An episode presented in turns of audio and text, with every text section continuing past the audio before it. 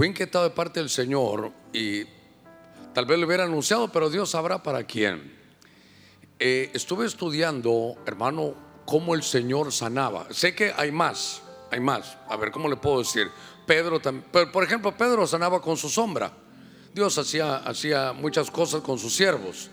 Pero creo que fue parte de Dios un impulso ayer, ya, ya tarde, después que regresé del, de la graduación de nuestros hermanos corderitos, y ese impulso de revisar cómo Dios, hermano, sanaba, cómo Jesús, cómo Jesús sana. Seguramente algo me hará falta, pero me circunscribí a ver cómo el Señor sana. Eso nos va a servir a nosotros, los que ministramos, a nuestros hermanos de evangelismo, a los que liberan, a los servidores. Pero ¿sabe también a quién le va a servir? A uno cuando uno está enfermo. Porque cuando llega la enfermedad, que es, dice que el primogénito de la muerte es la enfermedad. Obviamente por el pecado, nuestros cuerpos no están, hermano, para poder soportar el tiempo, el espacio, las, eh, eh, los conflictos que se dan por, eh, como nos pasó con el COVID que atacó a todos y, y se murieron hasta pastores. De Ebenezer se murieron, si no recuerdo mal, pastores, como 42 pastores. Entonces solo tenemos que aprender un poquitito de los métodos que utilizó Jesús y tratar de entenderlo. Lo que pude ver desde hace muchos años, hermano, y es que la mayoría de enfermedades, la mayoría de enfermedades, eh, a veces se manifiestan en el cuerpo, pero realmente la que está enferma es el alma. La que está enferma es la parte que nosotros no vemos. Y eso hasta los médicos que no son eh, gente que puede leer la Biblia se dieron cuenta y le llaman a esas enfermedades psicosomáticas. Psico del psique que es alma y soma que es cuerpo. Del alma se proyecta para, para el cuerpo y eso es lo que tenemos. Entonces yo quiero eh, poder visualizarlo de dos vías. Seguramente que esto, esto para mí es muy, muy especial. Y sé que si Dios lo puso, hermano, seguramente que Dios va a operar en medio de nosotros. Yo por eso sabía a quién, a quién, a quién impulsa, hermano, al venir. Pero eh, todo mi deseo es poderlo llevar aquí. Por eso, por eso lo quise tener más cerca. No, no es otra cosa, hermano, de, de alguna necesidad que queramos ahorrar, nada, no, no se preocupe, solo para poderlo tener más cerca. Y sé que esta es una especie como para mí de un, discipulado. Quiero que abra su Biblia. Y sé que lo van a sacar en las pantallas, pero quiero que usted lo vaya a ver. Yo quiero hablar de los métodos que usó Jesús y, y poder pedirle al Señor. Hermano, no creo yo tenerlo todo, pero seguramente ustedes también pueden visualizar qué es lo que está haciendo el Señor. Y derivado de ello, quiero mm, poder abrir mi Biblia aquí con usted y poder leer en Lucas capítulo 7. Vamos a, leer un pasaje. Y dice del verso 6, déjeme que lea al verso 8. Jesús iba con ellos, pero cuando eh, ya no estaba lejos de la casa, se estaba acercando, el centurión envió a unos amigos diciéndole, Señor, no te molestes más, porque no soy digno de que entres bajo mi techo. Por eso ni siquiera me consideré digno de ir a ti. Oiga eso. Tan solo di la palabra. Yo subrayé aquí, tan solo di la palabra. Y mi siervo será sanado. Pues yo también soy un hombre que estoy puesto bajo autoridad. Y tengo soldados bajo mis órdenes. Y digo a este ve y va. Y le digo a este otro soldado ven y este soldado viene. Y le digo a mi siervo haz esto y lo hace. Que Dios añada bendición a su palabra esta, esta tarde. Yo quiero conducirlo, hermano, en el, en el transcurso de esta hora, que Dios me lo permita, a que examinemos cómo el Señor sanaba. La historia es, primero, que no es un hombre judío, es un hombre romano, es un romano, que es un centurión. Un centurión es aquel que tiene autoridad sobre 100 personas, sobre 100 soldados. Y este centurión tenía un servidor que estaba enfermo, un servidor que estaba enfermo. Y habrá tantos puntos que ver, y yo quiero ir rápidamente, pero, pero que le vaya a usted guardando en su corazón. Solo quiero, ahora que veo aquí los hermanos de Guatemala, levanten su mano ustedes los que vienen allá de Guatemala, miren, nos visitan allá de Morales y Zabal, qué lindos. Sabe que nos, déjenme hacer un anuncio, solo que nos comprometen.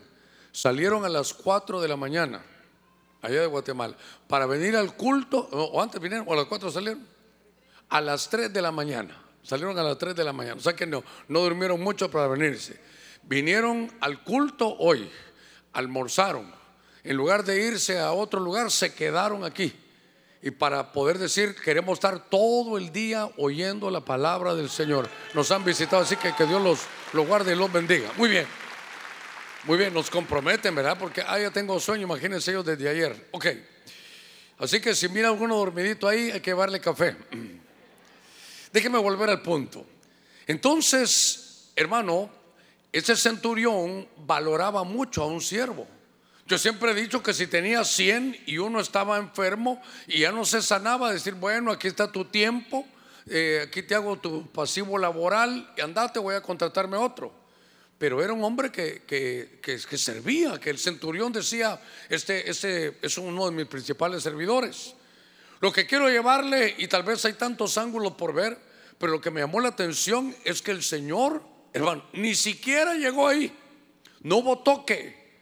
No, que cuando ya venía el Señor, el centurión le dijo, hey, hazme un favor, anda a decirle que ni yo lo voy a traer, anda a decirle que digo yo, que no es digno que entre, yo no soy digno, dijo el centurión, de que él entre a mi casa. Es más, no me consideré digno ni de irlo a enfrentar para hablar. Qué lindo que venga Jesús. Entonces, ¿sabes qué? Mira el centurión, mira el centurión. Solo dile algo, solo dile que él diga la palabra ya. No había celulares, no había radios, solo que diga la palabra, solo eso, que él diga la palabra. No esperó que, no, que, no, que lo ungieran, que lo tocaran, que viniera el Señor. Esos son otros métodos. Y entonces me llamó la atención y uno, y uno tiene que aprender. ¿Cómo? Centurión, ¿por qué hiciste eso? Porque yo soy militar, yo sé de autoridad. Yo le digo a alguien que de los que yo tengo autoridad, le digo, vení para acá y viene. Y después le digo, vete para allá y se va. Le digo a mi siervo que venga y viene. Entonces, oiga, ese soy yo que estoy aquí en la tierra. Yo tengo autoridad para decirle a los míos, vayan y van, y que vengan y vienen. Esa es la autoridad que yo tengo. Entonces lo que está diciendo el centurión es, reconozco la autoridad de Jesús, yo mando en el mundo terrenal. Dijo el centurión, yo aquí mando. A ver, Solo como ejemplo, haceme un favor. Tú, vení para acá, tú que sos un servidor, haceme, perdóname, agarra el té. Solo para que vean eso. Agarra el té y ponerlo ahí encima de la grada. Entonces, qué autoridad, hermano Germán. Solo le estoy tratando de mostrar esto. Ok, y ahora, perdón, ahora te voy a molestar más. Hermano, ¿me puedes traer el té de nuevo? Qué autoridad, hermano Germán. ¿Ya? Entonces, yo quiero llevarlo algo. El centurión decía, yo tengo mis soldados y les digo que hagan y, hacen. Pero yo sé que ese Jesús, Él tiene autoridad sobre cosas espirituales. Y Él dice que vayan y van a hacer. Dice que uno dice que regrese y va a regresar. Jesús solo dice su palabra y van los ángeles y ministran y regresan. Los ángeles son los soldados, son los servidores. Hermano, por eso es Jehová de los ejércitos. Entonces, a ver, démosle palmas fuertes al Señor. Entonces, mire, por eso Jesús dijo, ¿sabe qué dijo? No había visto tanta fe. Qué tremendo este hombre. ¿Sabe qué? Este sabe lo que ni los estudiosos conocen. Y eso, eso que este es un romano. Yo tengo autoridad aquí, les digo que vengan y van. Yo les digo apaguen la luz, la apagan. Hermanos, se acabó el culto y nos vamos. Solo estoy hablando terrenal, no va a pensar que se me está subiendo.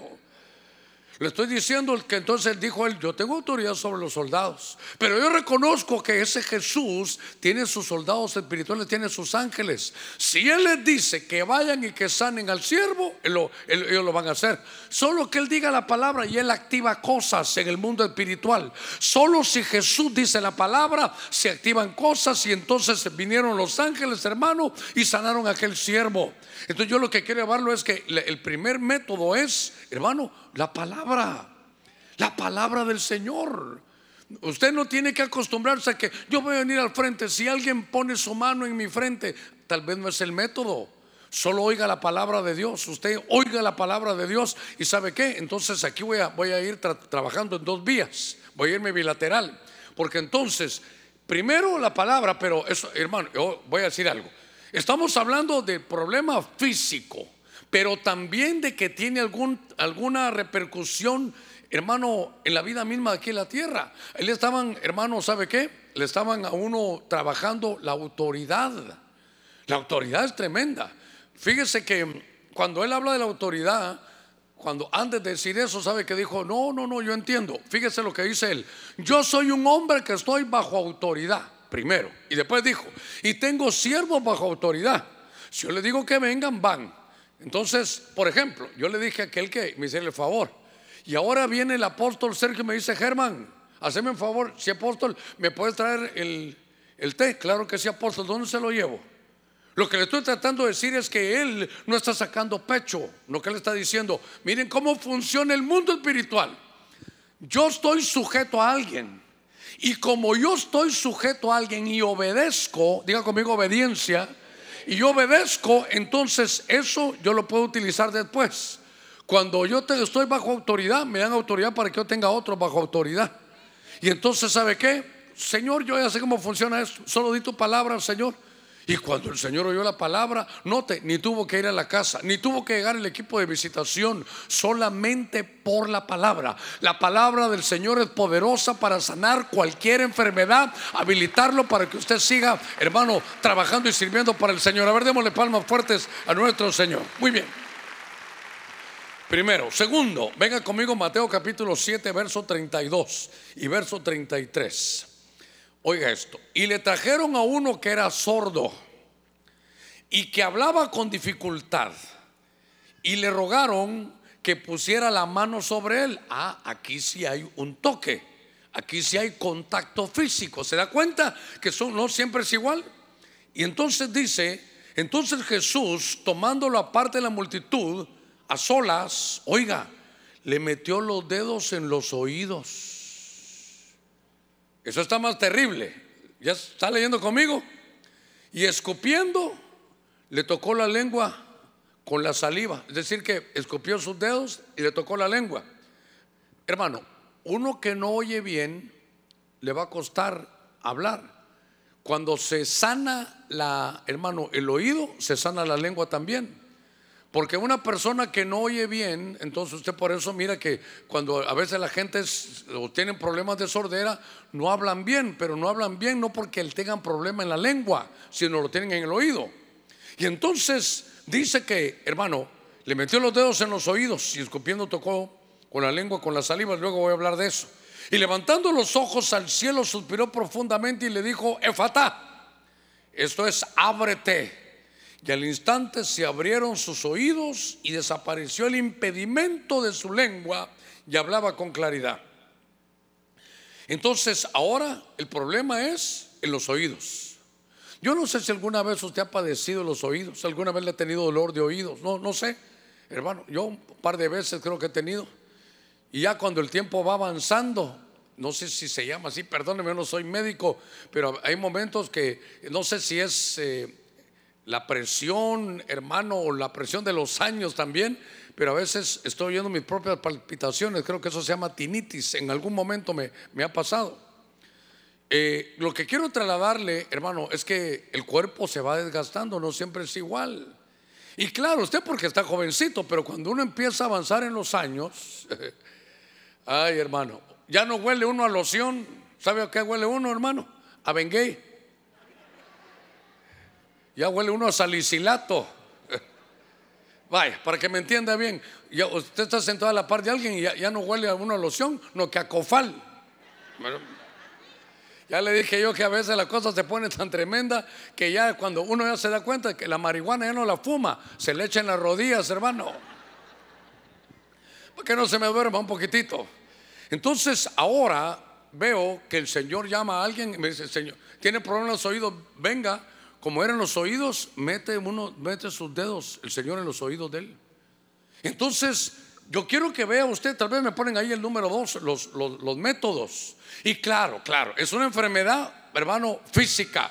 Hoy vamos a orar porque están enfermos, hermano, ¿y sabe qué? ¿Sabe qué? Y es importante que sepa que son, primero estoy hablando del cuerpo, pero puede ser, hermano, a ver, la fe ¿por qué viene? Entonces, si, si espiritualmente, hermano, estamos, estamos sordos, entonces no va a haber fe. Mire, le voy a mostrar un tipo de sordera que había en los días de Jesús. Jesús dice, Jesús les dice, yo les voy a hablar por parábolas. ¿Para qué? Para que oyendo no oigan, dice. Entonces le hablan a uno, uno habla de Jesús, de Jesús, hermano, y ni entienden. ¿Por qué? Porque están, sus oídos no están, no están abiertos. Entonces dice que el Señor, mire, hubo, hubo contacto físico, le toca los oídos y le dice, hermano, Efatá, que es ábrete. Hermano, perdóneme usted, a ver si esto no lo voy a tener que editar. Pero yo recuerdo algunas caricaturas que miraba yo siendo un niño, hermano, cuando todavía eran en blanco y negro y querían abrir una puerta, creo que decían no sé qué de abra cadabra y que no sé qué, y abría. Son cosas que alguien va a decir, uy, el hermano habla de brujería. No, pero lo que le estoy tratando de decir es que ahí hay palabra también. Y que entonces, oiga, se le puede hablar a los oídos. Porque le dice que, que le puso los dedos y le dijo, ábrete. ¿A quién le dijo ábrete? A los oídos, no, no, no a la boca. No le dijo, ábrete, hermano, a los ojos. No que se le. Entonces, cuando uno ora, cuando usted vaya a orar por sus familiares, cuando uno ora por la gente, se le puede hablar a sus oídos. Hey, oídos, ábranse en el nombre de Cristo. Es, uno puede, hermano, empezar a notar que hay cosas que a veces son raras. Por eso yo le pongo ahí, mire, metió sus dedos en los oídos.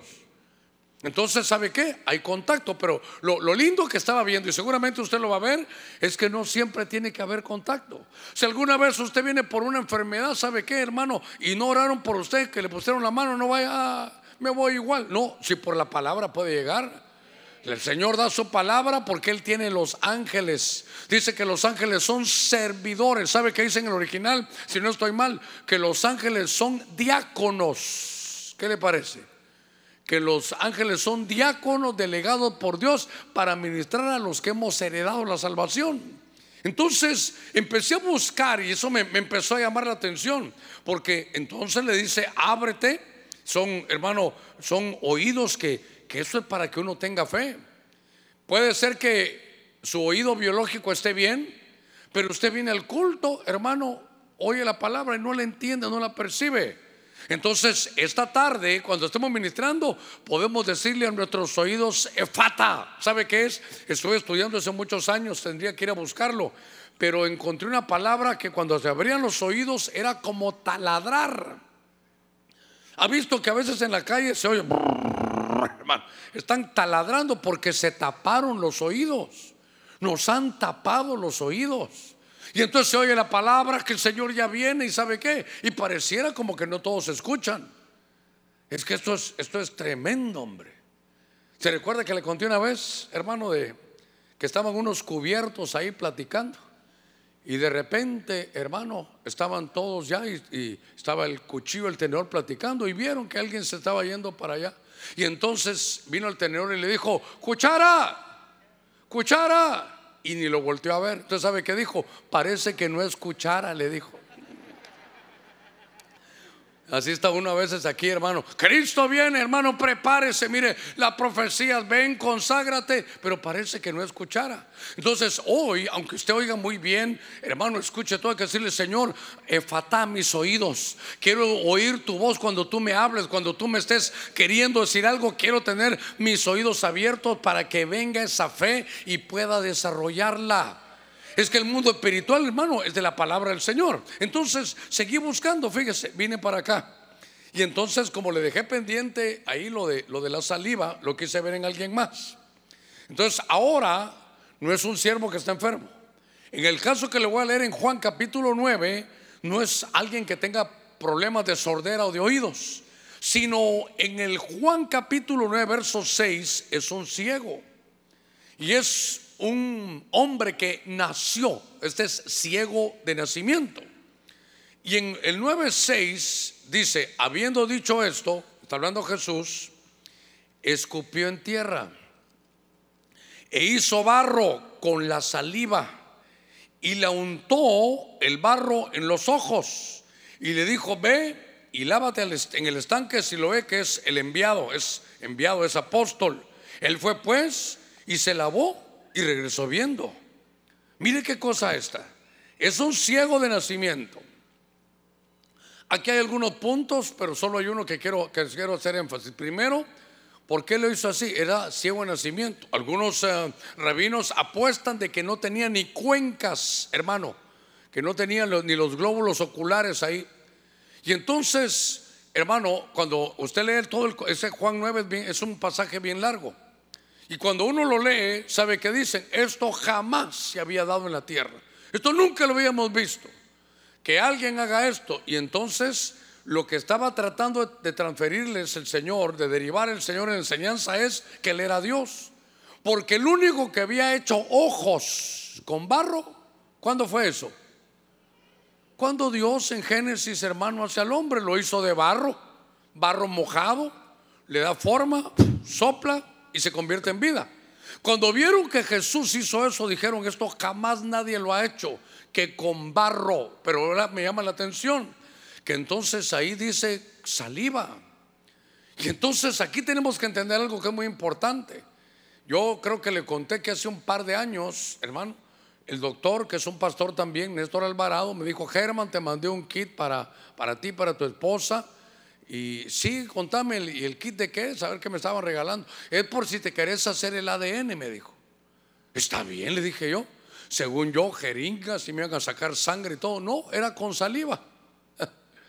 ah, hermano, hice unas cochinadas ahí, pero hice, porque solo era de absorber saliva y ya me hubiera visto a mí, ¿verdad? Para puro Indianápolis 500, agarrando eso y. No, no, hombre, era hacer saliva y ponerla, hacer un poquito de saliva. Yo casi que estaba llenando el frasco ahí, hermano. Ahora, ¿qué le quiero contar? ¿Por qué el Señor utilizó saliva? Pues ¿sabe por qué? Porque ahí va su ADN. Ahí va el ADN del Señor. Le estaba diciendo, te estoy trasladando mi ADN. ¿Sabe qué? Era una sanidad genética. Y entonces cuando, cuando esto ya, ya me abrió, hermano, para ver algo más. Porque entonces este era ciego en nacimiento. Y entonces, obviamente, que lo que Dios quería restaurarles, hermanos, eran ojos en la visión. Y este era ciego de nacimiento. Él no sabía, no, hermano, ni conocía. Pero si veo que el Señor le pone lodo, como que él fuera el hermano, diciéndole a todos los judíos: hey, eso solo lo hace el Creador, eso, eso solo lo hace Dios. Y por eso eh, Juan, hermano 10:30 dice: El Padre y yo una cosa somos. Por eso te tiene que saber que Jesús es Dios, que cuando hermanos enfrentemos una enfermedad, claro, estamos ahí, pero, pero tenemos que entender cómo Dios hace las cosas. Y entonces dirá, pero, pero, ¿y dónde está la saliva de Jesús ahora? Y también le ruego que ningún hermano que, que vaya a ministrar, va a venir alguien y venga hermano, voy a por usted. No, eso usted lo puede hacer si usted tiene fe con alguno de sus hijos y no es, es, es salivita, pero ya se imagina que venga hermano el que tenga y que un servidor y le vaya, usted va a decir, no hermano, no, no, no, no, no. Entonces, lo que yo quiero llevarlo es que la Biblia dice que cuando recibimos a Cristo Jesús, nos hicieron participantes de la naturaleza divina. Nos hicieron, eso está ahí activo. Por eso cuando tomamos Santa Cena lo habíamos visto, es, es hermano el, el, cuerpo y la sangre del Señor, es ADN. Pero yo estaba leyendo estos pasajes y dije, ah, bueno, entonces es un problema que se trae de nacimiento. Es una enfermedad que se trae de nacimiento. Y entonces, ¿sabe qué? Hay que entender que Jesús tiene poder creador, que la palabra de Dios tiene poder creativo. No solo es que fíjese que, que voy a a sanar algo que lo voy a reparar. No, ahí no había ni siquiera, hermano, algo. Entonces Dios puede reparar, pero también puede crear. Diga conmigo, la palabra de Dios crea. no, no, estoy hablando de que del verbo creer, estoy hablando del verbo crear. Entonces aquí Dios, hermano, vemos que en esta sanidad Dios devuelve la visión y voy a la carga, voy a la carga. El padecer de los ojos espirituales dice, cuando hablan en parábolas, hermano, oídos que no oyen y sabe qué, ojos que no ven. Los, los, sacerdotes, los escribas, los intérpretes de la ley tuvieron a Jesús enfrente y no lo conocieron. Y se supone que estudiaban la palabra del Señor. Por eso, ¿sabe qué? En medio de que estamos hablando hoy de sanidad, es una, esta es una tarde de sanidad. Diga conmigo, Dios me va a sanar. Esta es, es una, una tarde de sanidad. ¿Por qué? Porque tal vez usted tiene vista 2020, hermano. Está bien. Pero queremos vista 2020 en lo espiritual. Por eso Eliseo, hermano, está y le dice, Señor, están los enemigos y él mira los carros de Dios también. Y él está tranquilo y usted sabe, el siervo le dice, pero ¿cómo estás tranquilo? Mira los enemigos. Le dice, Padre, Padre, ábrele los ojos a este. ¿Los tenía abiertos o no? Sí, los tenía abiertos, pero los biológicos, ábrenos los ojos espirituales. Hermanos, tenemos que avanzar. Mire qué bonito, Dios nos ha bendecido. Hemos, hemos venido por años en esto. Usted llevará algunas situaciones, un crecimiento, un desarrollo, pero tenemos que aprender esto también. Tenemos que subir de nivel, entender el mundo espiritual. Y entonces, cuando, cuando estoy viendo estas, estas verdades, hermano, me llama la atención porque estoy viendo los métodos de Jesús. Y entonces hoy yo quiero, Señor, imagínense yo estoy y todo mi, yo recuerdo, le voy a contar, algunos lo saben, ahorita me está recordando esto de la visión. Cuando yo ya decido venirme a Honduras, estamos en un culto, yo sé que ya solo estoy en cuenta regresiva, sé que en marzo del 94, hermano, yo ya estoy, tengo que venirme para acá. Y estoy eh, adorando en el culto. Yo dije, no me voy a perder ningún culto para no estar diciendo cuando esté en Honduras cómo me perdí los cultos. Y entonces estoy en medio de la adoración y el Señor me muestra una, una hoja de la Biblia y yo cuando la voy a leer le pongo el dedo, se me queda el dedo pegado y entonces levanto, puedo darme a entender toda la, la, línea de letra ahí, la puedo levantar. Entonces yo estaba, hermano, adorando, no estaba ni dormido, estoy en el templo y puedo ver que le pongo el dedo y cuando lo hago así se levanta toda la línea, hermano de letras. dije, Señor, yo no, no, había, no había que ser teólogo. Señor, gracias porque entonces me vas a poder mostrar lo que está debajo de la letra. Me vas a, yo, a ver, mire qué locura.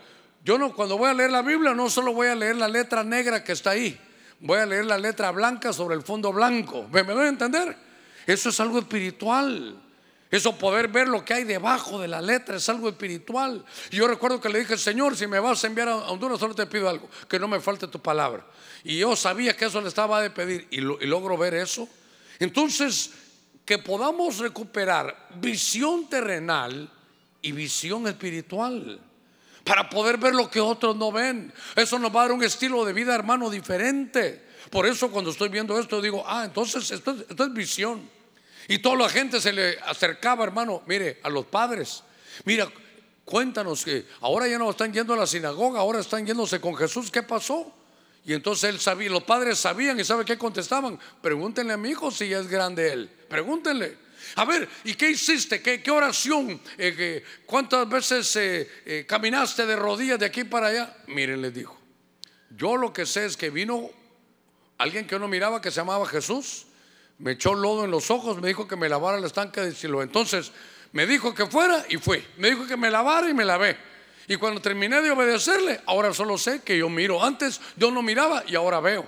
Entonces, ¿sabe qué? Obediencia. Este hermano tan sencillo. Él me dijo que fuera y fui. Me dijo que me dejara poner eh, el lodo y lo dejé. Me dijo que me lavara y me lavé. Me dijo que fuera al estanque de Siloé y ahí fui. Todo hice caso y solo obedeció y vino la bendición. Entonces, yo quiero que usted vaya viendo allá, porque entonces, mire, saliva, lodo. Yo había puesto ahí, ¿sabe qué? Póngale usted ahí ADN, ADN. Eso fue lo que le trasladaron. Y entonces, primero meter los dedos, hermano, en, los, en los oídos. Luego ahora saliva, lodo. Dios mío, esto esto cambia. Y por eso encontré unos hermanos, fíjense que una de estas tardes, hace como un mes, eh, mi hijo me dijo, papá, ¿vas a recibir a alguien? No, fíjate que me canceló un hermano, pero a tal hora. Y terminando me pusieron un mensaje, pastor, ya no voy a poder llegar. Le dije, mira, tengo la tarde libre. Entonces me dijo mi hijo, ahorita van a jugar mis hijos, ¿sabes? Decir, tus nietos, ven y velos, hermano. Y, y llegué ahí. No le voy a contar los juegos, sino lo que voy a contar es que estoy ahí y miro a una hermana que siempre le digo yo Miss Perla, porque era ella la que era una maestra, una maestra. Y entonces, algunos de ustedes lo habrán oído. Ya ese muchacho del que le voy a hablar tendrá unos 15, 16 años. Y yo quiero recordarle cómo fue eso. Otra vez tuvo que ver lodo. Pero hermano, son remas. Esto no es doctrina, son remas personales. El hermano está regando su patio en la noche. Y aquel olorcito, hermano, de, de, esa tierra mojada, ¿cómo es, verdad?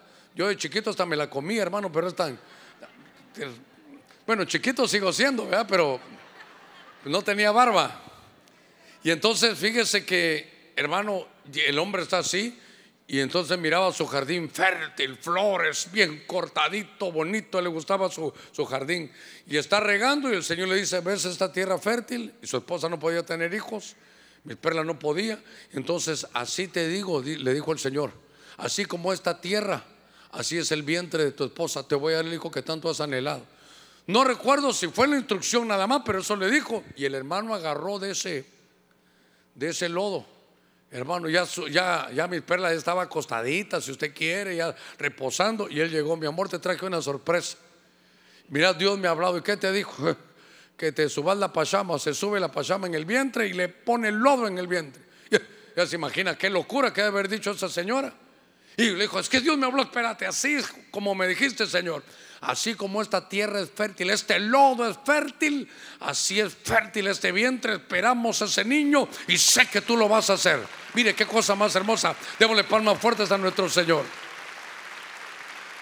Eso fue hace 16 años. Allá anda el muchacho, le gusta jugar fútbol, hermano, y tiene, tiene 15 años. Y no crea, no crea que solo hay uno, ahora hay como tres o cuatro. Pero, pero se dio cuenta que estaba cerrada la matriz. Se dio cuenta que Dios cumplió su palabra porque dijo que en la Biblia en el Éxodo dice que ninguna, que ninguna mujer del pueblo de Dios va a ser estéril. Y entonces hubo, hermano, ese milagro. Por eso yo estoy viendo las formas en que Dios trabaja. Y entonces, déjeme llevarlo a un poquitito más. En el libro de, de Mateo, capítulo 9, un pasaje que usted conoce. Verso 20 Dice, y he aquí una mujer que había estado sufriendo de flujo de sangre. Mire, una enfermedad crónica de 12 años. Se le acercó por detrás, mire aquí hay otra forma, y tocó el borde de su manto. Pues decía para sí, si tan solo toco su manto, sanaré.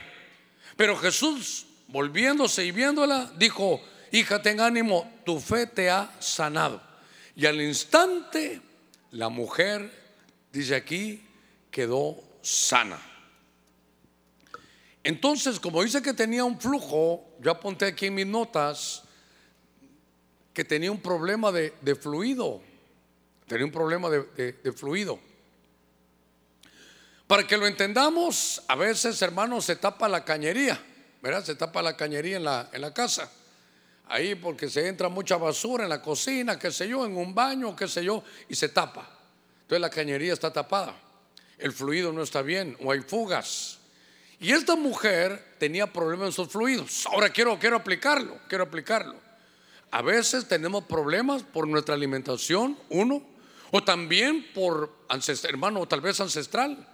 Tenemos problemas en nuestras venas, en nuestras arterias. Tenemos, hermano, eh, los problemas que se dan en todos esos fluidos. No, no solo en eso, porque también cuando hablamos del sistema nervioso, ¿sabe qué? Es como un fluido eléctrico adentro. Y entonces, cuando veo que esta mujer tenía problema de flujos, yo le puse ahí problema de, de fluidos. Y entonces, claro, yo le preguntaba, Señor, ¿y esto, ¿y esto qué es? ¿Sabe qué? Cuando las cosas avanzan, uno, eso está fluyendo. Hermana va a profetizar, fluye en el Señor. Entonces, ¿sabe qué es esto? Es desarrollo. Todo lo que usted mire en azul es la aplicación para que lo veamos ahí. Pero claro, lo que estamos viendo con amarillo es la parte que, de alguna manera, hermano, se está trayendo la, la sanidad. Y entonces, a ver cómo se lo puedo decir, es tocar el borde del manto. Ay, Dios mío. ¿Sabe qué es? Tocar, tocar una ropa, pues, tocar una ropa. Entonces lo estuve meditando, lo estuve viendo. Porque entonces ahora como si esa era la vestidura del sacerdote. Claro, tiene su aplicación, tiene su aplicación. Pero para que no se me vaya a olvidar, ahorita voy a aplicar esto. Todos, pasó el tiempo, el Señor muere, resucita, pasa el tiempo, qué sé yo, 100 años después si usted quiere, no sé si voy a, a, ser un poquitito eh, extravagante en eso, pero entonces todos querían que Pablo orara por ellos. Y a veces, hermanos, los enfermos no podían llegar donde estaba Pablo. ¿Y se recuerda qué hacía Pablo? Hermano, mandaba pañuelos. Solo los ungían y mandaban pañuelos. Algunas versiones dan la idea que eran pañuelos de él. Otras versiones es como el quien dice, hermano, traemos esto. Yo, yo recuerdo, eh, cuando uno comienza en el ministerio, hermano, uno hace de todo, hermano. Yo preparaba a los pastores, yo era el que me encargaba de los obreros, por así decirle, de la escuela de pastores. Yo me encargaba de intercesión también. Aparte tenía mi trabajo secular. Todos los sábados, hermano, formando a yo los hermanos. Y entonces también cuando tocaba, hermano, orar por los enfermos, ahí estábamos. Y entonces me llamó la atención la fe, porque llegaron unos hermanos y me estaban esperando yo vi que ya se estaba acabando, estaban hasta allá atrás, estábamos orando y ellos, y cuando ya se acabó todo, hermano, despliegan una sábana. Yo dije, ¿y estos hermanos? Entonces vinieron y me dijeron, pastor, mire, mi mamá está enferma, solo que está en un pueblo, no recuerdo dónde estaba, pero en un pueblo y no la podemos traer, pastor. No, no podemos, está muy enferma. Pero trajimos su sábana.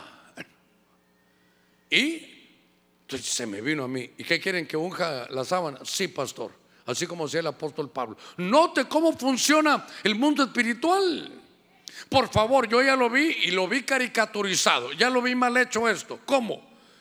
En un lugar del planeta Tierra vendían en la librería pañuelos con la foto del pastor. No, hombre, si el pastor no hace nada, el que lo hace todo es Cristo Jesús nuestro Señor. Él es el que hace todo. Estos solo son puntos de contacto. A ver, démosle palmas fuertes al Señor. Entonces, hermano, la palabra no pasa de moda, lo tenemos que hacer. Tenemos que volver a la palabra. Entonces, eh, eh, no pudo venir el hermano, está enfermo en su casa, pero aquí está el pañuelo. Por eso hay que investigarlo bien. Mire, por ejemplo, si yo me diera cuenta que es el pañuelo eh, de uno, entonces ¿sabe qué haría? Me compro unos 100 pañuelos. Sí, sí, lo ¿por qué? Porque lo voy a usar para el ministerio. Entonces, hermano, mi papá no pudo venir. Ok, oramos, venga para acá. Padre, en el nombre de Cristo. De acuerdo a tu palabra, ¿alguien sabe el verso dónde está eso? Así me gusta a mí. Hombre, qué bien. Gloria al Señor. ¿Lo tienes ahí? A ver, léelo. A ver, a ver, a ver. La gente llevaba los pañuelos o la ropa que Pablo había tocado y los ponía sobre los enfermos y ellos se sanaban. Entonces, esa es la iglesia primitiva. Pero si, vaya, si esa es la iglesia que comenzó, ¿qué niveles deberíamos de estar ahora, hermanos? Y a ver, ¿cuándo hemos hecho los pañuelos? ¿Para qué sacamos los pañuelos? Está bien que lo saquemos para darle la gloria, está bien, está calidad. ¿Para qué agarramos los pañuelos? Para sonarnos, está bien también. ¿Para qué sacamos los pañuelos, hermano? Pero para limpiarnos, si no hay toalla, está bien. Pero en el mundo espiritual tocaban la ropa de Jesús, solo tocaban la ropa de Jesús. Claro, el borde del manto, si no estoy mal, en hebreo se dice canaf, se dice canaf. Y eso es, dice en algún pasaje de números, creo yo, dice que cuando tenían hermanos sus, eh, creo que se llaman filacterias, tenían sus adornitos ahí abajo para que usted lo entienda. Y dice que era para que cuando uno caminara y viera el borde del manto, se acordara de los mandamientos de Dios. Ruth, hermano, cuando fue integrada al pueblo, fue integrada poco a poco y dice que ella se puso, hermano, y se acostó a los pies, hermano, de, de Booz, que era el señor de la mies en ese tiempo, y también dice que ella estaba, cuando le dieron cobertura, en el, hermano, con el borde del manto. Entonces yo también quiero algo, que usted lo sepa. Que no estoy diciendo, hermano, venga y cuando yo voy a orar, ahí me jale el saco y se lleva virtud. Es que, ¿sabe por qué se lo digo? Porque se corren esos riesgos, hermano. Yo no estoy diciendo que alguna vez no pueda funcionar. Lo que yo estoy tratando de decir es no ponga su mirada en el hombre. Por ejemplo, por ejemplo, el hermano Germán está de viaje y va a predicar a un anciano. Y el anciano tiene eso. Vaya, si, si, si no es él ni es el pastor, es el Señor. Si el método está adecuado, hermano, va a funcionar. A ver, alguien toma, bueno, no le voy a decir, alguna, imagínense que usted padece la presión y toma una su pastilla para, para regular su presión arterial. Y entonces usted es amigo, es su, su, compadre, el dueño de la farmacia. Usted solo llega y solo mira a él. Es más, hasta usted no tiene ni receta, pero él ya sabe que usted padece eso y le vende sus pastillas. Entonces usted llega, imagínese, y no está el compadre. Entonces la pastilla la tiene. Mire, le dejó esto. No, no, no, no. Si no me la da el compadre, no sirve. No tiene sentido. Lo que sirve es la pastilla con el quien la haya dejado. Por eso cuando venimos al culto no es quien predica, es que el Señor está aquí en su casa.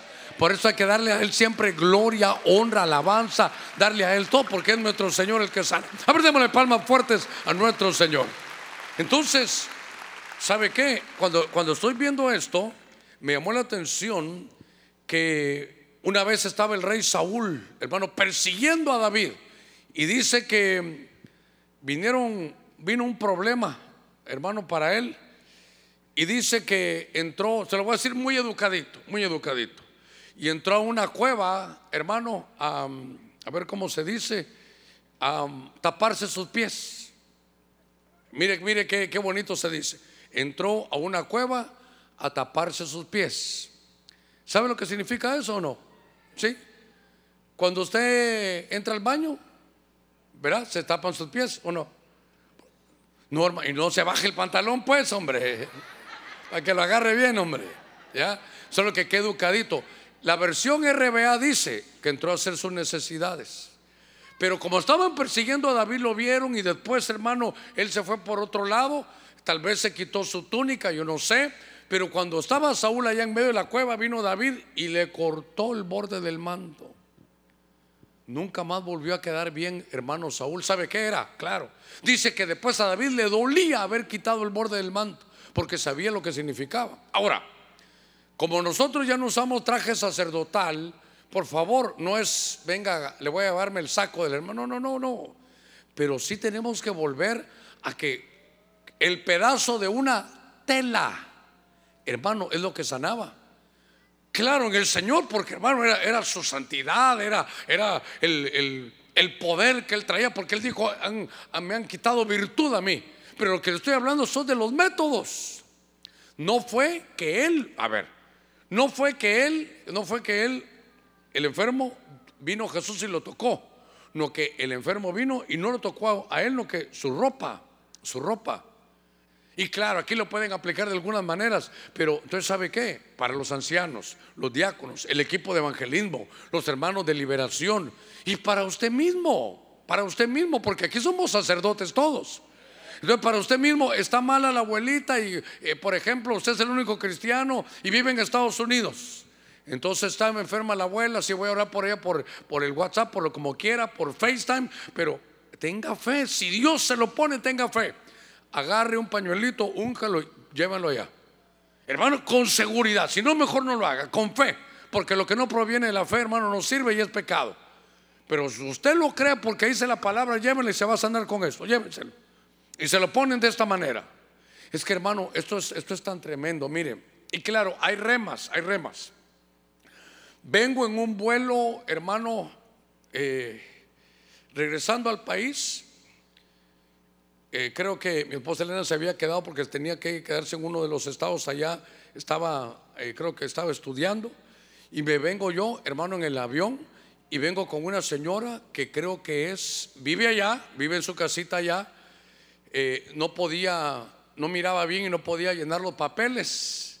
Y yo me di cuenta de que no, no puede llenar sus papeles, no. ¿Quiere que se los llene yo? Con todo gusto. yo, hermano, yo, yo sufrí eso de que le dan los papeles a uno para llenar. Y Dios santo, yo por aquí, hermano, y con una lupa me llevaba doña Lupita y la ponía ahí para, para poder leer. Y después con el celular viendo, entonces ya más o menos con, ya con ese lente podía leerlo, le llené. Ay, muchas gracias, me dijo. Yo sé que Dios me lo puso a usted en el camino, me dijo. Y, cuénteme, señora, ¿a qué se dedica? Me dijo, soy pastor. Ay, gloria a Dios, decía el hermano. Y yo solo, hermana, bájele, bájele, Pero, gloria a Dios, Dios me lo puso a usted, qué bueno. Gracias, mi señor. Era cristiana también, qué bueno que usted es pastor. Mire, le quiero contar algo, me dijo. Primero, cuando usted vaya a Estados Unidos, ya ni me recuerdo, hermano, creo que era en la Florida, no sé dónde, ahí tengo mi casita que también es suya, me dijo. Yo le dije, no me diga porque yo me apropio de las cosas, le digo yo.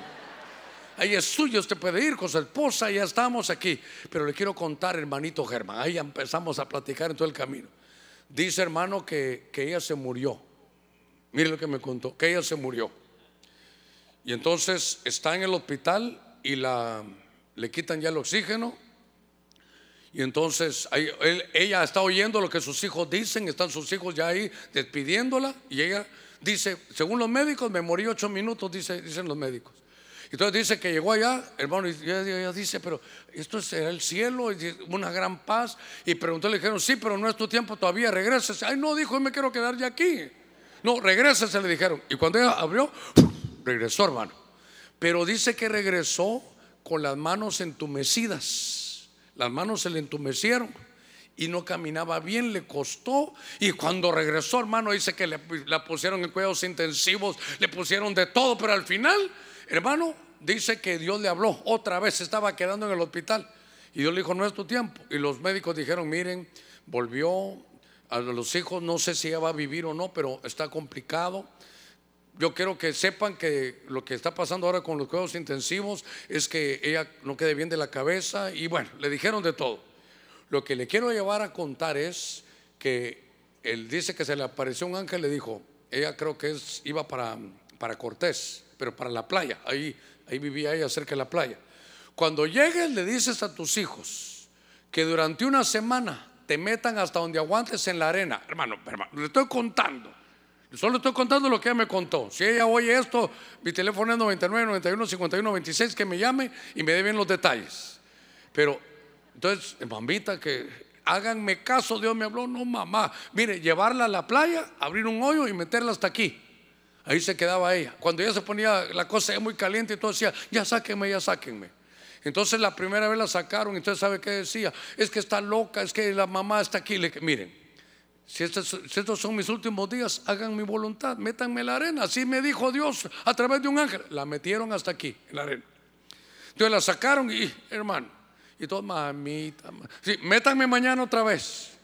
Y entonces ya al tercer día, hermano, cuando iban a salir, dice ya, ya empezó a caminar mejor. Y entonces ella se dio cuenta, hey, ya ven que puedo caminar mejor. Métame mañana otra vez. Y entonces, hermano, se fue componiendo de brazos, se le fueron componiendo los, los huesos, si usted quiere, y las manos entumecidas, dice que solo me dice, mire pastor, yo entiendo esto, de todos mis diez dedos, solo dos me quedaron para que no se me olvide. Ahora viaja, va y viene. ¿Por qué? Porque el Señor es el dueño, hermano, de la vida. Es la resurrección y la vida. A ver, démosle palmas fuertes al Señor. ¿Sabe por qué se me vino? Por el lodo. Por favor, es, para los que son nuevecitos, esto no es un método de Jesús. Le estoy contando situaciones que de pronto se dan para sanidad. A ver, a ver cómo voy. Me quedan 11 minutitos. Ok.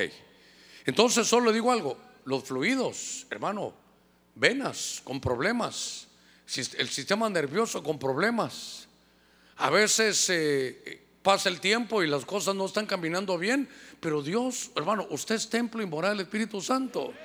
¿Sabe que eh, Imagínese que esa pantalla se descompone, que esa grada se rompió y que así se quedara. No creo que usted se me acercaría y me dijera, hermano Germán, ¿le puedo decir algo? Hay que componer la pantalla, hermano. No, me diría usted, mire, ya usted solo sube por aquel lado porque hay tres gradas rotas. Uno, va, uno va arreglando el, aquí, ¿verdad? Uno va restaurando el templo. Pues lo más tremendo es que ahora el templo es usted y yo. Y cuando usted llegue a su casa, le voy a recomendar que lea Eclesiastés capítulo 12. Llegue a su casa, apunte Eclesiastés capítulo 12, pero en la versión Dios habla hoy, en la versión del lenguaje sencillo. Ahí dice que cuando uno se está poniendo viejo, ¿sabe qué dice? Y ya no, se, y ya no escuchemos a los pájaros cantar se le frega uno el oído. Y si las ventanas, hermano, para poder ver el paisaje no funcionan, los ojos. Ahí léalo usted. Cuando el molino ya se traba, ya no trabaja, el estómago. No, pero ahí cuando usted llegue a su casa lo lea. Pero usted, usted y yo le tenemos que decir, Señor, mientras yo te estoy aquí, quiero el, mi templo, Señor, cuidarlo. Quiero estar sano para servirte, Señor, con salud y darte de lo mejor que tú me has dado, porque tú te lo mereces, tú mereces la gloria, la honra, el poder y el señorío. A ver, démosle palmas fuertes al Señor. Muy bien, entonces, si alguien vino con problema de fluidos, sistema nervioso, si alguien vino con problema de fluidos en las venas, si alguien, hermano, porque se ha descuidado en su comida y todo, tiene, tiene la plomería ripiada. Es que así se entiende mejor, ¿verdad? Tiene toda la plomería ripiada, decirle, Señor, yo te pido que los fluidos, ¿sabe qué? Perdóneme el, el español, fluyan bien. Porque yo quiero estar, y claro, claro, si Dios lo, hermano, Dios lo va a sanar. Pero si Dios lo sana hoy, no vaya a estar, hermano, ay Dios mío, es que le iba a contar, puede sonar a chiste, pero es una gran verdad. Hace unos 12 años, 12 tenemos aquí, hace unos 15 años en el templo anterior, en una vigilia, el Señor sanó a un hermano de, diabetes, lo, sanó. Y fue, hermano, su azúcar bien y normal. ¿Y sabe qué hacía para celebrar cada noche? Un litro Pepsi y 10 semitas para comer. Perdóneme, se murió a los tres meses. Sí, porque el templo se cuida. El templo se cuida. ¿No se recuerdan ustedes que se sientan aquí adelante que un día de aquí salió, pero no era un ratón, usted porque no lo vio rápido? ¿Cómo se llaman esos que parecen armadillos? ¿Cómo? Un tacuacín aquí. Primero se, su- se subió ahí por allá y así, mire, viéndonos a todos. Y después se vino para acá. Pero ¿sabe qué? ¿Cómo entendí yo? Señor, ¿cómo es posible que nos haya pasado esto en el templo? Y me dijo el Señor, peores cosas permitimos a veces en nuestro templo. Bueno, al que le venga el guante, que se lo plante. Primera de Germán, capítulo 2, verso 1. Lucas, capítulo 17, verso, verso 12. Venga conmigo. Me quedan ocho minutos. Dice, y al entrar en cierta aldea, le salieron al encuentro diez hombres leprosos. Mire qué cosa. Entonces, ¿esto sabe qué es? Como hablamos oídos, hablamos, eh, hermano, ojos, eh, como hablamos de fluidos, yo le pondría aquí problemas en la piel. Pero 10 hombres leprosos que se pararon a distancia, hermano, a distancia, porque los leprosos no podían tocar a alguien porque se lo contaminaban. Y alzaron su voz diciendo, Jesús, maestro, ten misericordia de nosotros.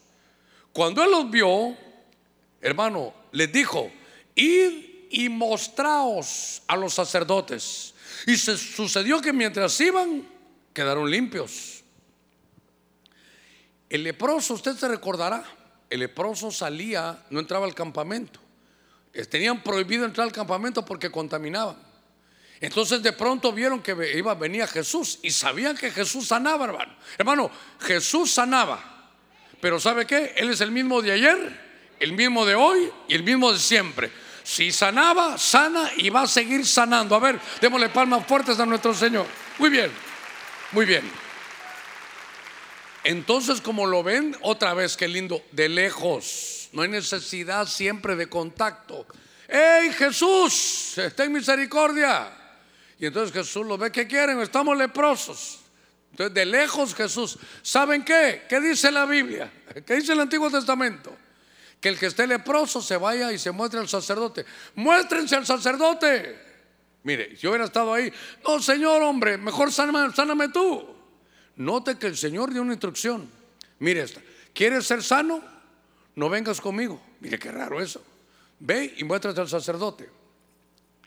A ver cómo se lo explico. Esto me habla a mí de ministración. Oiga, tienes pecado, tienes impureza, ve y muéstrate al sacerdote. Eh, Padre, aquí estoy yo, yo te cuento, Señor, que estoy amando a aquella señora y he hecho esto y el otro, y mira, Señor, cómo estoy. Padre, ¿qué hago? Ve y cuéntaselo a tu pastor.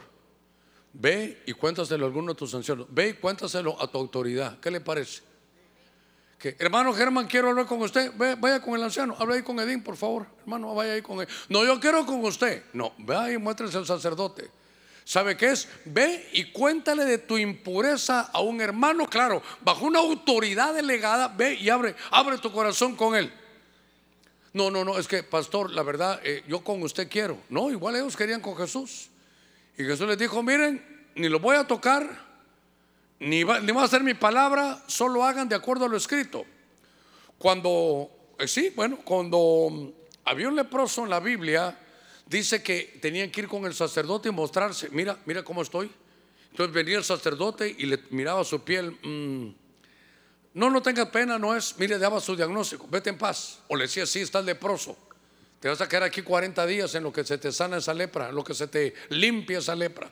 Todo lo que quiero llevarlo es que vayamos viendo los métodos de Jesús, hermano. Mire, entonces le ruego algo. Hay momentos que son un pañuelo, un paño.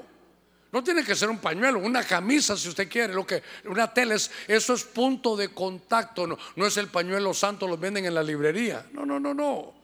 Pero mire todo lo que hay, mire todo lo que hay. Mire, había contacto, solo di tu palabra. Hermano, como, como Dios, el borde del manto, como le decía, un, un pedazo de tela. Pero siempre nuestra fe puesta en el Señor. Mire, cuando me ha tocado ir a mí al médico, le digo, Señor, gracias, porque también, mire, no estoy diciendo que no vaya al médico, porque Dios da sanidad y da medicina.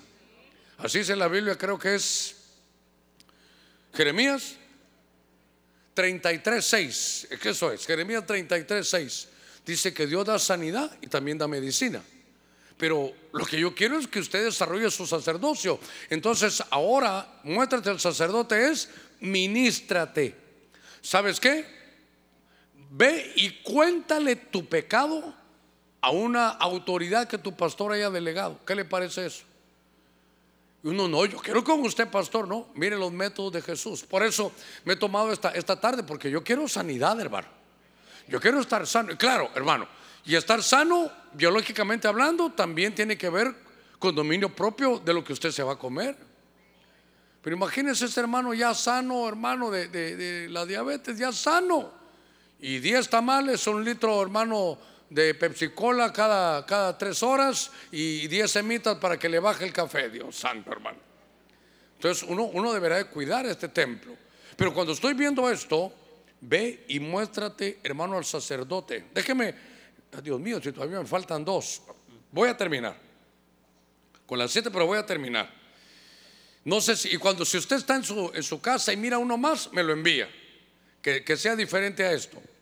Mateo 12, 22. Entonces le trajeron un endemoniado, ciego y mudo. Ah, aquí hay un problema ya espiritual. Y lo sanó.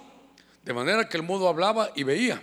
Y toda la multitud estaban asombradas y decían, ¿acaso no es este el hijo de David? Cuando yo leí Mateo capítulo, creo que es 17 eh, por ahí, no, es verso 17, pero no recuerdo el pasaje, dice que el Señor reprendió al demonio, pero un demonio de enfermedad. Entonces, hermano, hay momentos, por usted se ha dado cuenta que oramos y entonces reprendemos la enfermedad. En el mundo espiritual se le puede hablar a las cosas inanimadas. Por favor, tome nota. En el mundo espiritual se le puede hablar a las cosas, hermano, mire, bueno, dígame el Señor, ¿a qué? A ver si se recuerda, ¿a quién le habló? Y le dijo que no llevara fruto nunca más le habló una planta, le habló una higuera. Y, la, y, y note que la palabra fue, no vas a dar más fruto y no dio más fruto. La palabra, el poder de la palabra. Entonces le habla a los oídos, ábrete. Entonces se le puede hablar a un órgano del cuerpo. Si usted va a orar y sabe que es la vesícula, vesícula a ti te hablo. Eres parte de este cuerpo que es templo y morada del Espíritu Santo. Entonces se le puede hablar a los órganos, se puede hablar. Es importante que, uno tome, eh, y claro, aquí el problema no era nada más físico, era un problema espiritual. Y entonces reprendió al demonio. Entonces te reprendo espíritu de enfermedad y te vas. No tienes ni parte ni suerte. Cuando llegó Jesús, hermano, solo si Dios le da el rema, llegó Jesús con un gadareno, tenía dos mil demonios por lo menos, en una legión. Y los demonios, ¿se recuerda qué le dijeron? Te rogamos, Señor, ya no vamos, pero te rogamos qué. ¿Eh? Dice que no nos mandes al abismo. Ah, perdóneme. Para los que echan fuera demonios y están en esto, si algún día nos toca, entonces, ¿sabes qué? Te reprendo. Y, te, y si insiste, te reprendo y ahora te vas al abismo. Pero no es por la palabra de Germán ni por la palabra de Samuel o, de, o de la hermana Susana. No, no, no. Es en el nombre que es sobre todo nombre. No hay un nombre que vaya sobre ese nombre que no se conozca en el mundo espiritual. Ese nombre es Jesucristo, nuestro Señor. En el nombre de Jesús, hermano, va a tener la autoridad. Démosle palmas fuertes a nuestro Señor. Entonces, ¿sabe qué? No podía hablar, mudo. Entonces, ¿qué implica eso? Que la repercusión que tenía, yo puse comunicación, pero ¿sabe qué también? Confesión. Perdóneme, ¿sabe qué? Esto es un, esto es una, a ver cómo lo digo. Ah, es un síntoma que, usted, que uno puede tener. Porque recuerdo que cuando hubo una persona que tenía un pecado escondido, iban a entrar a Jericó y aquel hombre llamado Acán, que era de Judá, se había robado un dinero. Entonces mire la prueba que le hace Josué, le dice, vení para acá, sí, dale gloria a Dios, dale alabanza a Dios. Y no podía. Dale, dale, dale gloria a Dios, no puedo. Cantar, dale alabanza, no puedo. Entonces, ¿sabe qué? Cuando venimos al culto y no, uno no puede cantar, uno no puede alabar, le digo, hermano, hay que reprender, ahí tenemos un problema. Y perdóneme que sea tan sensible, tan, tan directo en esto, pero tenemos un problema. Y todos cantando y alabando y usted no puede, o, yo no puedo. Hey, algo me está pasando. El enemigo me quiere tener mudo, hermano. Es que, hermano, la confesión es tan importante. A ver cuántos somos hijos de Dios aquí. ¿Cómo logró ser hijo de Dios usted? Dice la escritura que uno, hermano, cree con el corazón para justicia, pero con la boca se confiesa para salvación. Entonces no puede ni, ni, reprender, no puede ni evocar el nombre del Señor. Y entonces esto es delicado, tener un espíritu mudo que nos quita la confesión, nos quita la alabanza, nos quita la comunicación. Y voy a cerrar, sé que el tiempo se me acabó ahorita, pero, pero voy a cerrar. En Lucas capítulo 6, verso 6, y en un día de reposo entró el Señor a la sinagoga y enseñaba. Y había un hombre que tenía la mano derecha seca. Yo me voy a poner, hermano, hasta el verso 10. Y después de mirarlos a los fariseos que lo estaban acosando porque era un día sábado, dice, después de mirarlos a todos a su alrededor, dijo al hombre, extiende, no le dijo a la mano, le dijo al hombre, extiende tu mano. Y él lo hizo y su mano quedó sana. Cuando hablo aquí, hermano, de manos secas, si usted sabe qué, no solo el problema en los huesos, sino puede ser una deformidad, un golpe, un accidente que le quedó inactiva la mano. Y entonces aquí puedo hablarle de huesos, pero también de problemas, hermano, a ver cómo lo digo, eh, cuando hay problemas de que no, no hay conexión con los nervios es un problema ya que uno le dice, vaya a ver al neurólogo. Hermano, todos adentro de nosotros hay un sistema nervioso que es como un sistema eléctrico. Por ejemplo, hay una enfermedad de las más tristes, hermano, que es el, Alzheimer. Es un problema en tremendo, hombre. Estábamos en un lugar ahorita que fuimos con mi esposa Elena, fuimos a, allá a los Estados Unidos, creo que en Carolina, algún lugar estaba ahí. Estamos comiendo, entonces, eh, platicando las vitaminas y no sé qué, ¿verdad? Y entonces dice un hermano, yo estoy tomando unas vitaminas para la memoria, pero de lo mejor, hermano, pero tremendas. Y mi esposa le pregunta, hermano, ¿y cómo se llaman? Eh, no sabía, ustedes no sirven las pastillas, hermano. Ay, Dios mío, perdóneme que yo no puedo ser serio para predicar, pero me dio risa que tengo una pastilla para la memoria de lo mejor. Hasta hay un chiste, ¿verdad? ¿Se recuerda que hay un chiste de eso? Entonces tomó una pastilla para la memoria de lo mejor. ¿Y cómo se llaman? Mm, ¿Cómo se llaman? ¿Cómo se llaman? Y le dijo, mira, ¿cómo se llama esa flor bonita que tiene espinas? Rosa. Ah, Rosa. ¿Cómo se llaman las pastillas que estoy tomando? Dios mío, estaba en la calle ya, hermano perdóname, Señor, perdóname. Porque nos estamos riendo, pero ha de ser triste vivirlo. ¿Sabe cómo funciona? Perdón, no soy doctor, pero, pero solo el Alzheimer, ¿sabe cómo es? Que uno tiene bodegas adentro, uno guarda sus recuerdos. Y, pero pareciera como que la bodega se llenó. Y lo que ahora hace, no hay manera de guardarlo. O sea que vive un presente, después se le olvida. Pero si recuerda a la escuela, si recuerda dónde vivía, recuerda a sus hijos, recuerda a sus papás y recuerda a su escuela. Pero porque sabe qué pasa, que no hay una conexión. Es, es hermano, es, perdón, degeneración, una degeneración de células. Entonces, oiga, podemos hablarle a las células. Y mire, Noto, a ver, a ver, porque le estoy llenando de fe, pero también quiero que no se vaya a, bajar después por algo. ¿Y si Dios no lo sana a uno? ¿Eh? Eso es, la voluntad de Dios. Mire, ¿sabe qué? Dice la Biblia. Y Eliseo murió de la enfermedad que debería morir. Ah, entonces hay una enfermedad que dice Dios, ahí la dejo. Hermano, entre mis puntos, si yo digo, Señor, entre todo lo que tú me has dado, hay dos cosas que yo necesito para el ministerio. Los lentes, o sea, mis ojos, ¿para qué, los, ¿para qué necesito los ojos? Para leer. Y la boca y la lengua para predicar. Y ahí es donde padezco, hermano. ¿Qué le parece? Ahí estoy, hermano, en pleitos, hermano. Eh, yo sabe qué, estos lentes, si usted los mira, ya, estos lentes ya no tienen nada. Entonces, para, me dice Elena, ¿entonces para qué los usas? Es que los uso desde hace como 55 años. Ya es como que, como si no los uso, como que me faltara un brazo, hermano. Ese, mire, ¿sabe qué? A veces estoy sin lentes, voy a hacer ejercicio o algo, y yo solito me hago así, mire. Ay, si, si no tengo los lentes. Porque me falta el, peso, ¿verdad? Bueno, solo, le cuento, le cuento. Pero tampoco nos podemos conformar con estar enfermos. Y entonces aquí tiene la mano seca. Esto pueden ser huesos o problemas, hermano, que, requieren un neurólogo. Mire, del sistema nervioso. ¿Nunca le ha dolido a usted, hermano? Eh, algunos han padecido de ciática. Yo pensé que era asiática, pensé que era china, hombre, pero no, ¿verdad? ¿Sabe qué pasa? Que como aquí viene la columna, cada vértebra la columna, ahora, ahora, ahora me la llevo en médico, que es lo terrible.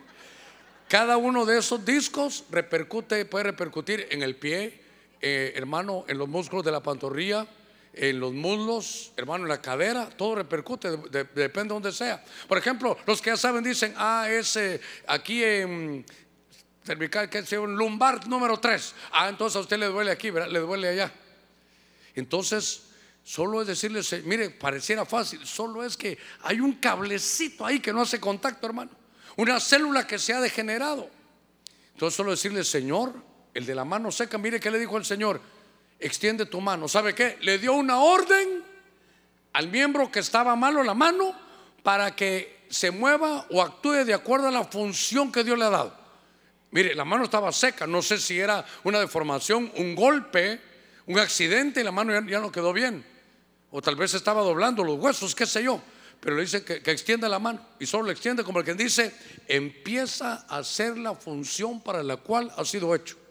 Si yo pudiera, hermano, hablarle esto, le diría, mano, porque una mano que estuviera enferma, empieza a moverte y recupera la función para la cual el creador te hizo. Te hizo la mano para que pudiera mover los dedos. Entonces, hermano, yo quiero llevarlo a esto. Y entonces quiero aplicarlo. Una mano seca también sabe de qué puede hablar de una mala economía, de una que necesitamos hoy, ¿sabe qué? Una sanidad, pero financiera también, una sanidad empresarial, porque a pesar de que trabaja y trabaja, no, no, no, no lleva fruto. Entonces decirle, Señor, haz que estas manos prosperen. Hay un himno que dice, todo lo que mis manos tocaren prosperarán. Dice que Dios va a bendecir la obra de nuestras manos. Y si la mano está seca, bueno, Voy a orar. Voy a orar. Porque usted sabe cómo lo vio. Este es mi discipulado. Pero con el pueblo que va conmigo. Pero para todos los lugares. Estos son los que están conmigo en todo. ¿Sabe qué? Le voy a decir algo. Este es el culto que más valoro. Ustedes que vienen en la tarde. Algunos de ustedes hasta en la mañana vinieron. Que cuando los, alguien pues no puede no puede por cualquier situación usted está aquí. Pero yo iba a predicar esto en la mañana, ahí hasta pregunté. Y ¿sabe qué dije? Voy a ir a las profecías. Que Dios me hable en una profecía. Y por eso prediqué otra cosa. Pero vamos a orar, vamos a orar. Yo le ruego a los ancianos que están conmigo, que, que vinieron hoy, que estén aquí conmigo. Y mire, mire, no todo, usted no vio que el Señor pusiera aceite ahí. Pero mi Biblia dice, si alguno está enfermo, que pongan aceite sobre él. Pero vamos a dar la palabra, vamos a hablar, hermano, al órgano que está enfermo. Y yo sé que ya el tiempo se me acabó, pero que valga la pena venir. Y si usted vino sano, sano, tal vez vamos a, a tener que recuperar la autoridad espiritual que Dios nos desarrolle en la fe, tener visión, hermano, pero con ojos espirituales, poder ya no detenernos que estar en el desarrollo, tal vez nos toque ir a ministrar, que nuestra lengua pueda fluir y confesar el nombre de Dios y alabarlo, hermano, y que podamos en nuestra economía ser bendecidos. Lo vamos a poner todos de pie. Usted me ha soportado una hora con cinco minutitos, pero créame que nunca había analizado cómo me tocó hacerlo ayer, ya en horas de la tarde, cómo el Señor sanaba. Y ahí con sus ojitos cerrados, ahí, pero el tecladito con un poquito más de volumen, por favor. Sé que muchos de ustedes están sanos, la gran mayoría pueden, puede que estén sanos, hermano, eh, de cuerpo. Si tal vez quitamos esto de aquí, solo con que lo subamos ahí está bien. Solo con que lo subamos ahí está bien. Gracias, hermanos. Eh, para los que son nuevos, ¿por qué llamo a los ancianos? ¿Por qué no llamo a alguien más? En otra oportunidad puedo llamar a los que tienen don de sanidad. Pero mi Biblia dice, si alguno está enfermo, llame a los ancianos. Y que ellos, dice, los unjan con aceite. Y que el que viene confiese sus faltas y quedará sano. Eso dice la palabra. Si en televisión me hicieran el favor, si no estoy mal, creo que es Santiago 5:14. Hermano, le ruego algo. También poquito más para allá. Háganse ahí para allá. Caminen para allá un poquitito más. Un poquitito más. Muy bien. Otro poquito, otro poquito más. Ahí estamos, ahí estamos. Muy bien, muy bien. Le ruego, en todo lo que hemos hablado, no es el hombre, es su palabra, es su enseñanza. Y por eso, mire, ¿está alguno entre vosotros enfermo? Ya se dio cuenta que como Dios de sabe que ni dice ni siquiera llame al pastor. Pueden pasar, pueden los que quieran pasar.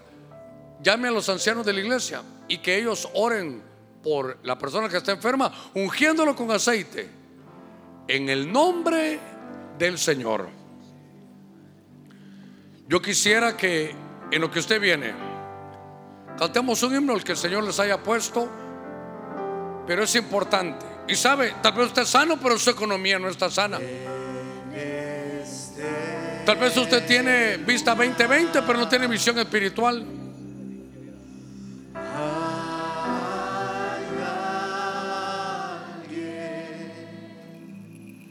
En el nombre de Jesús.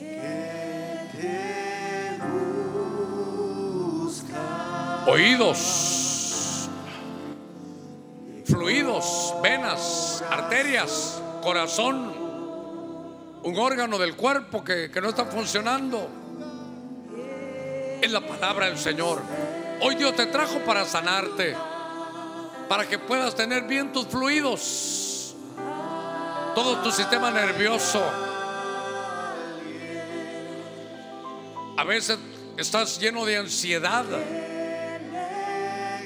Tal vez ya ni puedes dormir bien y Dios quiere hoy sanarte.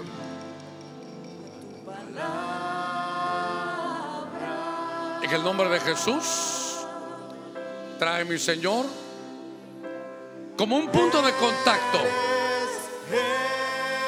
a este aceite, Señor, que de acuerdo a tu palabra traiga sanidad, traiga salud en el nombre de Cristo. Te pido, mi Dios, que su restauración sea completa.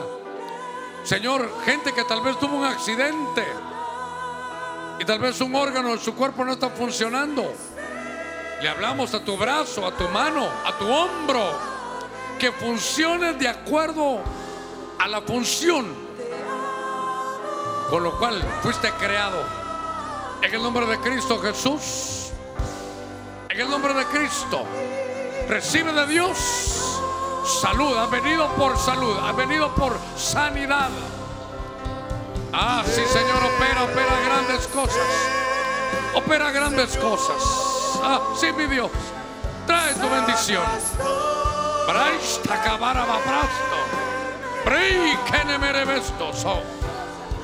En el nombre de Cristo.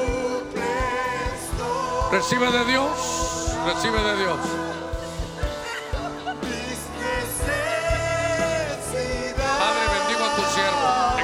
Cristo. Fortalece, Señor, todos sus sistemas. Señor, que los fluidos estén bien. Sus venas, sus arterias, su corazón, todos sus órganos. En el nombre de Cristo, lo bendigo con salud. Desde la coronilla de su cabeza hasta la planta de sus pies. Eres el Señor, eres el Señor. Trae tu bendición, mi Dios, sobre cada uno. En el nombre de Cristo, trae tu bendición. Su bendición de esta tarde es salud, es salud. La bendigo, la bendigo ahora con toda bendición espiritual para que su alma esté sana, sana. Te bendigo, hija, en el nombre de Jesús. Recibe de Dios para cumplir todo el propósito. Oh, mi Señor, trae tu salud sobre todo su sistema óseo Señor, sus fluidos en el nombre de Cristo. Ah, mi Dios, haz tu obra grande en el nombre de Jesús. No importa que no llegue alguien a orar por ti. Ah, ligamentos, articulaciones, sana, Señor, sana, sana. Oh, sí, mi Dios, mira tu pueblo. Queremos un pueblo sano que te sirva, Señor, con todo su corazón. En el nombre de Jesús, en el nombre de Cristo, de acuerdo a tu fe, recibe, recibe de Dios salud, salud. Oh, sí, mi Dios. Recibe salud, recibe salud. Ahí dígale, eres el Señor. Tú mandas. Tú eres el soberano. Tú mandas. Gracias, Padre, gracias, gracias. Oh, restaura, repara ligamentos, músculos, vesícula, hígado, pulmones. Ah, sí, mi Dios. Problemas cerebrales. En el nombre de Cristo, opera. Manda a tus ángeles. Solo di tu palabra. Solo di tu palabra. Usa el método que tú quieras, pero di tu palabra sea restaurada. En el nombre de Jesús, todo problema en su cabeza sea restaurado ahora. En el nombre de Cristo. Todos aquellos tumores que de pronto sean descubiertos, sean reducidos a la impotencia. Ah, sí, mi Dios, mira a tu pueblo recibiendo ahora. En el nombre de Jesús.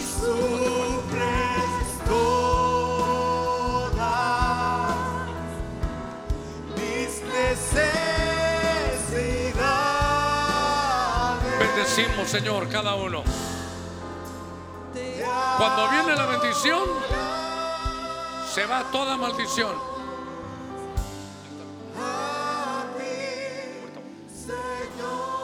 Siga orando, siga orando. Unos minutos más. Unos minutitos más.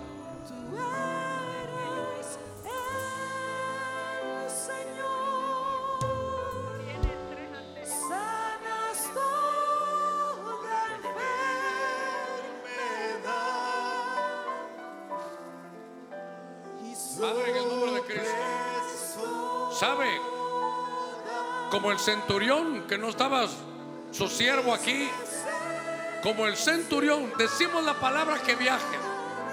¿Usted tiene algún familiar enfermo, algún esposo, algún hijo enfermo? Dimos la palabra, damos la palabra, Señor, sánalos. Por la fe de tus siervas, sánalos.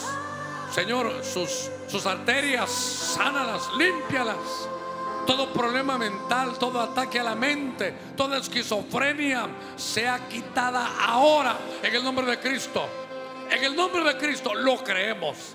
Para ti no hay nada, Señor, que sea imposible. En el nombre de Jesús, que vaya tu palabra. Dígale, Señor, confío en tu palabra, confío en tu palabra. En el nombre de Jesús. En el nombre de Jesús, de la coronilla de su cabeza hasta la planta de sus pies. Oh, sí, mi Dios. Bendice a cada uno por nombre, por nombre. Todo dolor en esta muñeca sea ahora, Señor, sanado ahora, sano ahora. Sus huesos, sus huesos. Que corra, que corra el aceite sobre sus huesos. En el nombre de Cristo. Problemas en el vientre. Ah, opera tú, mi Dios. Opera tú, mi Señor. Tú eres un Dios grande, tú eres un Dios bueno. Oh, si trae salud, trae salud, trae salud. Dígale, Señor, hoy lo que te pido es salud, salud, salud. Ah, te bendigo en el nombre de Cristo. Por cuanto has puesto tu alma para la obra de Dios. Ahora sana, sana, Señor. Problemas en la matriz, problemas en el vientre. Miomas sean ahora, Señor, bendecidos. Porque cuando viene tu bendición se va toda maldición. En el nombre de Cristo, opera, opera, ahora, opera, ahora. Sí, Señor, sí, mi Dios. Por el contacto de este aceite. Oh, sí, mi Dios, recibe ahora. Así como entra el aceite a tus huesos, entra como agua a tus entrañas. Hay una limpieza especial. Dios está sanando, está, está limpiando. Está limpiando esa matriz, está limpiando. De toda contaminación la está limpiando ahora. Ah, Él está poniendo ahora su mano, su mano, su mano está sobre ti. Recibe la limpieza en el nombre de Cristo. Padre, gracias. Sé que también hay espíritu de enfermedad. Y si hay espíritu de enfermedad, que reprenderlos. No todo es espíritu, pero si hay espíritu de enfermedad, hay que reprenderlos. Padre, por la autoridad. Aquí estamos, somos tu pueblo. Reprendemos todo espíritu de enfermedad, todo espíritu ancestral. En el nombre de Cristo, todo espíritu que te haya dañado ancestralmente queda reprendido. Espíritu de enfermedad no tiene ni parte ni suerte. Somos la casa de Dios, somos tu templo. Somos los hijos de Dios. En el nombre de Cristo. Problemas en la columna. Como aquella mujer que estaba encorvada. Ahí en la columna, los discos, cervical, dorsal, lumbar, en, en el sacro. Oh mi Dios, que se enderece. Y tú, Señor, que vuelvas ahí a tocar esta columna en el nombre de Jesús. Esta columna en el nombre de Cristo. Oh Señor, que cada disco vuelva al lugar donde tú lo pusiste. Que vuelva el orden, Señor, orden, orden. Aquí ahora. Su sistema nervioso, Señor, sea ahora llevado al orden en el nombre de Cristo. Padre, gracias, Padre, gracias. Si usted está en su lugar y no a nadie va a orar por usted, dígale, Señor, yo recibo tu palabra. Aparte, tú has enviado tus ángeles. Gracias porque has enviado tus ángeles, tus diáconos. Señor, ponía ahí problemas de columna. Si usted tiene problemas de columna, ponga su mano ahí en la columna. Señor, de la misma manera que aquellas mujer que estaba encorvada durante 18 años, que quede libre de su azote esta tarde para la gloria tuya, en el nombre de Cristo. Mira, Señor, cuántos de tus servidores necesitan salud. Lo creemos. Lo creemos.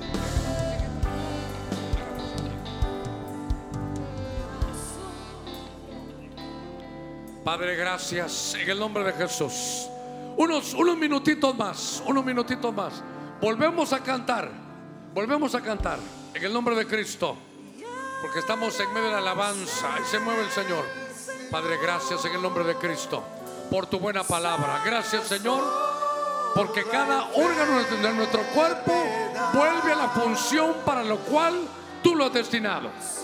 Problemas en los ojos, problemas en los oídos, problemas en los huesos, problemas en el vientre, Padre, en el nombre de Cristo. Pon tu mano de salud, tu mano de salud sobre cada uno. Padre, gracias. Limpia toda célula que no fue puesta por ti sea desarraigada.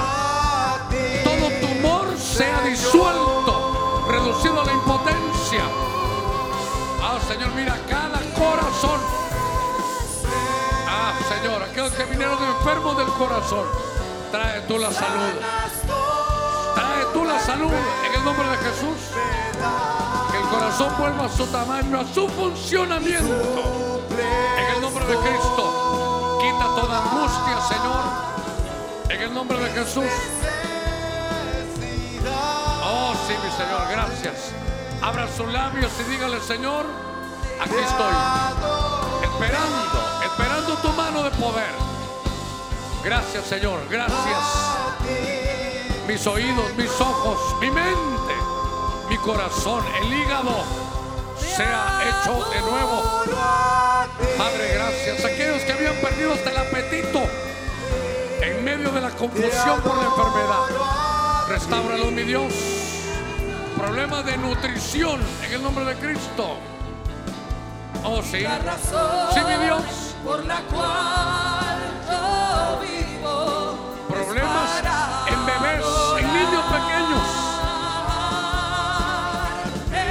nombre de Cristo. Adoro a ti. Te adoro a ti. Eres la razón, Señor. Y la razón por la cual yo vivo. Y la razón. Padre, por en la el nombre de Cristo.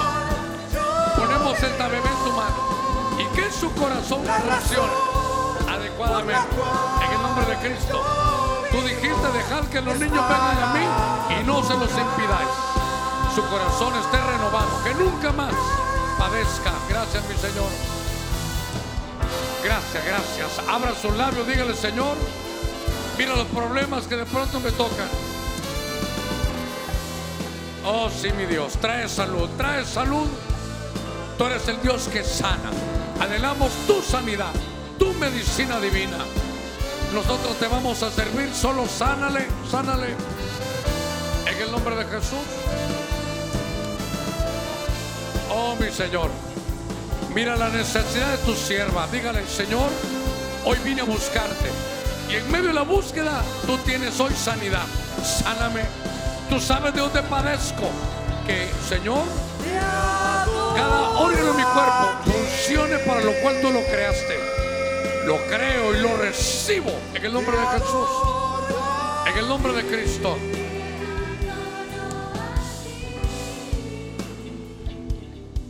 y la razón por la cual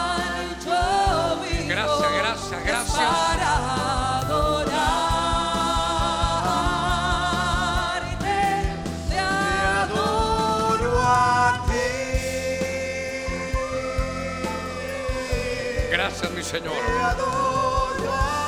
Una tarde de sanidad. Una tarde de bendición. y la razón por la cual yo vivo y la razón por la cual yo vivo Dígaselo al Señor. la razón por la cual yo vivo es para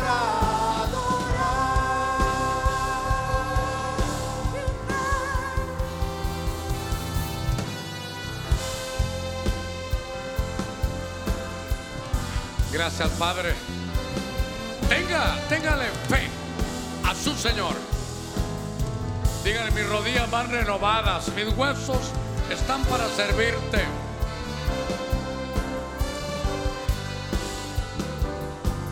Gracias, gracias.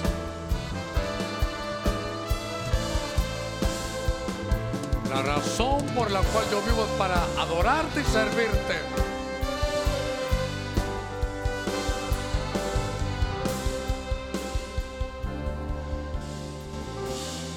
Gloria al Señor. Solo quiero, antes de orar y de quedar despedido, solo quiero decir lo siguiente. Esto es por fe. A veces, no siempre se puede sentir un fuego. A veces. Pero esto no es porque uno sienta algo, esto es de creer nada más. Y recuerde los leprosos que leímos. ¿Sabe qué dice? Que el Señor le dijo, muéstrense al sacerdote.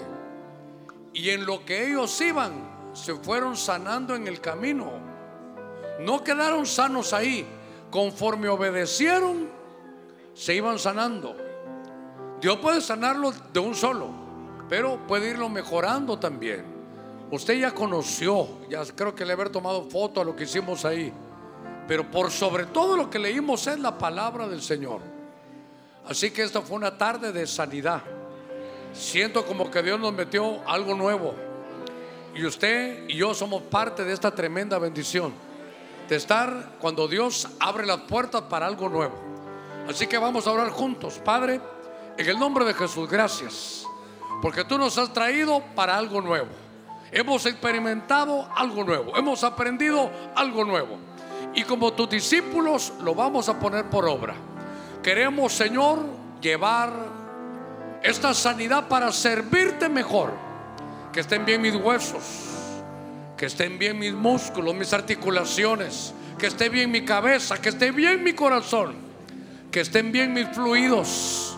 Me voy a cuidar porque ahora entiendo, como dijo el apóstol Pablo, que mi cuerpo ya no me pertenece, porque ahora es templo y morada del Espíritu Santo. Cuando estaba orando por los huesos, recordé que la Biblia dice en Eclesiastés 11:5 que ahí habita el Espíritu. Entonces hay que cuidarlo. Y dice la Biblia que cuando uno está recibiendo bendición, se va la maldición. Usted recibe bendición, se va la maldición. Entra como agua a sus entrañas y como aceite a sus huesos. Que Dios lo guarde, que Dios lo bendiga y lleve esta palabra de sanidad. Amén, amén y amén. Poderoso.